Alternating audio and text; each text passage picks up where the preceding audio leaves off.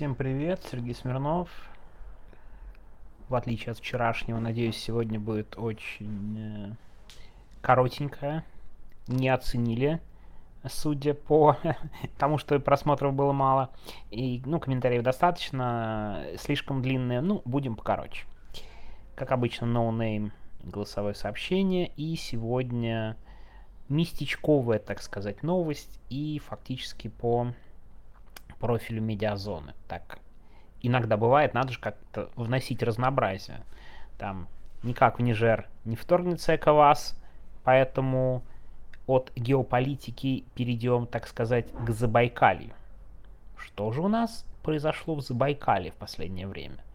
Ну, самое яркое, помните, событие было недавно, когда злодейски, злодейски избили двух инвалидов войны без ног, история леденящая кровь, избивали их, говорили, что это вам за то, что вы воевали, за СВО, называли убийцами и так далее. Ну, помните эту яркую историю. И тут важно не содержание, а реакция властей. Власти встали на дыбы, стали защищать вот этих избитых, да, инвалида, там, его приятеля какого-то.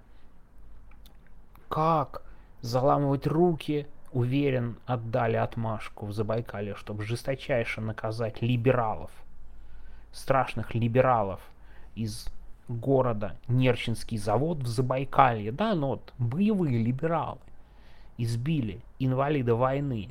Что делать с этими боевыми либералами в Забайкальском крае? Ну, конечно, максимально жестко наказывать. И там был огромный для власти резонанс. Губернатор ездил, выражал соболезнования, правоохранительные органы сбились просто не знаю с чего, когда искали этих преступников, преступных либералов. Честно говоря, я с самого начала понял, что история точно не такая, как ее описывают власти.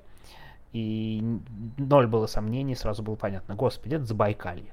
Конфликт в кафе в Забайкалье, в Забайкалье что-то там предъявляли просто так, что ли? Ну, это просто невозможно, абсолютно невозможно.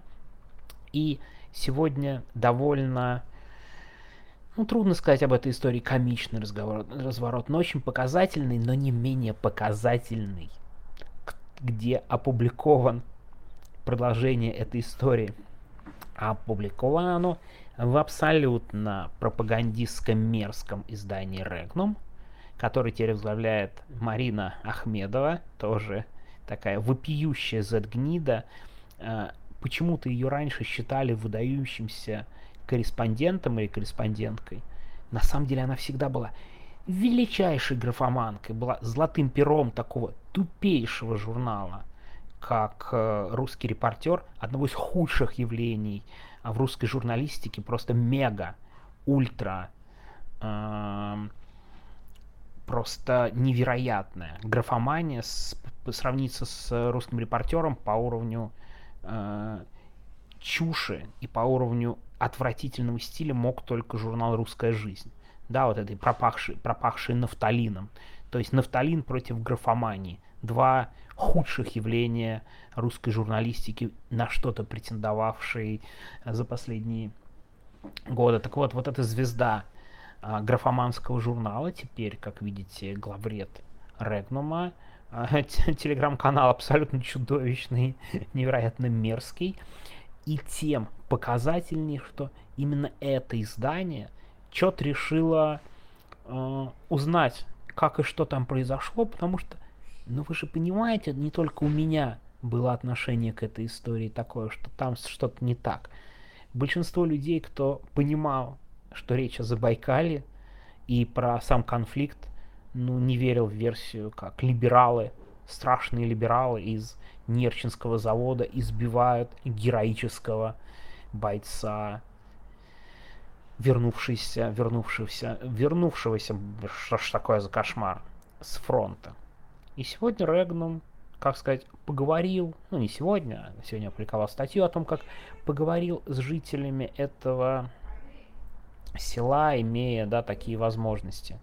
Так вот, что интересно. И, разумеется, мы узнали, что этот э, ветеран, конечно же, воевал в Вагнере. А если он воевал в Вагнере, какой вопрос возникает? За что ты отбывал свой срок? Рэгнул выяснил, за что он отбывал, отбывал свой срок. Потому что вот этот герой по фамилии Таскин, оказывается, он, будучи пьяным, на парковке в том самом Нерчинском заводе устроил стрельбу в центре поселка. Да, это даже не город, а поселок. О, Артем решил прийти пожаловаться. Ты ведешь себя как либерал в Забайкальском крае, Артем. Не надо так орать, вот прямо сейчас. Не создавай такую видимость, что ты либерал в Забайкальском крае. Я записываю голосовое сообщение, Артем, спокойно. Так вот, этот вот будущий герой безногий войны, терпила из Забайкалья, он просто устроил дикую стрельбу, пьяный, стрелял в людей из карабина. Один из них, одному из них пришлось прикидываться мертвым, чтобы он его не добил. Он не менее девяти раз в него выстрелил. Я прям стрелял по людям. Мне, мне понравилось ему что-то на парковке. Артем, не надо отнимать у меня микрофон, пожалуйста. Микрофон нельзя брать. Нет, нет, нет, нет, нет, Артем, нет, не возмущайся. Микрофон мне нужен. Так вот. И получил он свои 9 лет за покушение на массовое убийство. И через два года он о, обиделся. Вот. И вот он а, поехал в Вагнер, воевал, потерял ногу, этот наш супергерой. Так вот, что рассказывают жители этого Нерчинского завода Регнуму о конфликте?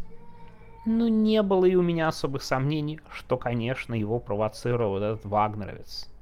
Вел себя он в кафе по-хамски, вероятно, был пьяный, бросал свой костыль, отличная просто подробность, буквально как в острове Сокровищ, в сторону официанток и приказывал приносить ему этот костыль обратно, то есть, ну вот, потом на рынок куда-то поехал, что-то там предъявлял. Ну, просто был в полном угаре. И я так понимаю, что просто всех вывел, и люди местные, которых он достал, в итоге его избили. Но что очень важно, один из тех, кто избивал вот этого инвалида, а их всего было пару человек, был среди тех, в кого он стрелял несколько лет назад на парковке. Да, то есть как бы Показательная история. Но вывод, вывод, конечно, просто фантастический. Издание это лоялистское, и ничего сказать об этом они не могут. Я просто процитирую, что говорят местные про эту историю. Всех так запугали, все так в шоке от реакции властей, что они даже боятся рассказывать правду, что и как было. Боятся рассказывать правду не только свидетели, но даже местные менты. Даю прямо цитату. Вы бы знали, как тут все запуганы. Все люди очень боятся давать показания. По всему селу сейчас говорят, что придут вагнеровцы и отомстят за своего товарища. Причем это говорят не только гражданские, местные полицейские также боятся приезда вагнеровцев. Гениальная цитата.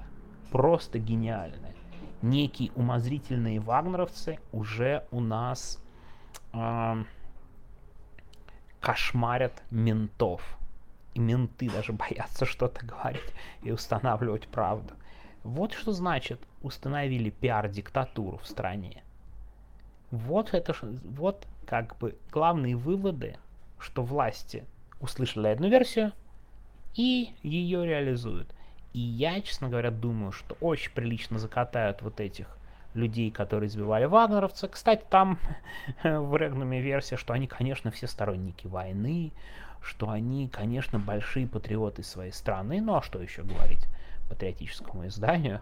Но вот такая показательная история на небольшом примере пиар-диктатура, как работает.